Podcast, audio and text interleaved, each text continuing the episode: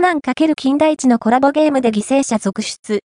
絶対に遭遇したくない死神コンビ、行く先々で事件に遭遇する死神コンビであってしまったら最後、無事ではいられないかも、国民的人気を誇る名探偵キャラクター、名探偵コナンの江戸川コナンと金田一少年の事件簿の金田一一。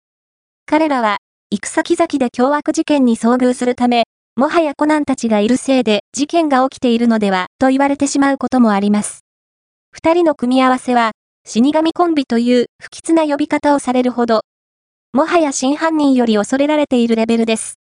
名探偵コナン公式サイトより、ネット上では死神コンビと遭遇してしまったらと仮定して対処法を考える人も多数。生存率を上げるために、コナンと仲良くなるしかない、主人公サイドに付きっきりで行動するなど、犯人の餌食にならないためにどう行動するか話題になっています。中には、一般人として最後まで生き残ることは諦めて、もはや犯人になった方が生存率高いのでは？というコメントも。コラボゲームでは、死者多数、名探偵コナンと金田一少年の事件簿は、実際にコラボ作品が展開されたこともありました。コナンは、週刊少年サンデー、金田一は、週刊少年マガジンで連載されていたため、雑誌も出版社も別々。しかし、両雑誌の創刊50周年を記念し、出版社の垣根を越えて、名探偵コナン金田一少年の事件簿の制作に至ります。また、2009年には、任天堂 DS ゲームソフト、名探偵コナン金田一少年の事件簿、巡り合う二人の名探偵が発売。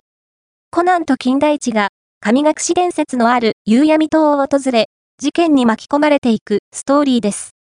絶海の孤島を舞台にしたミステリー作品王道のストーリーですが、注目すべきは犠牲者の数。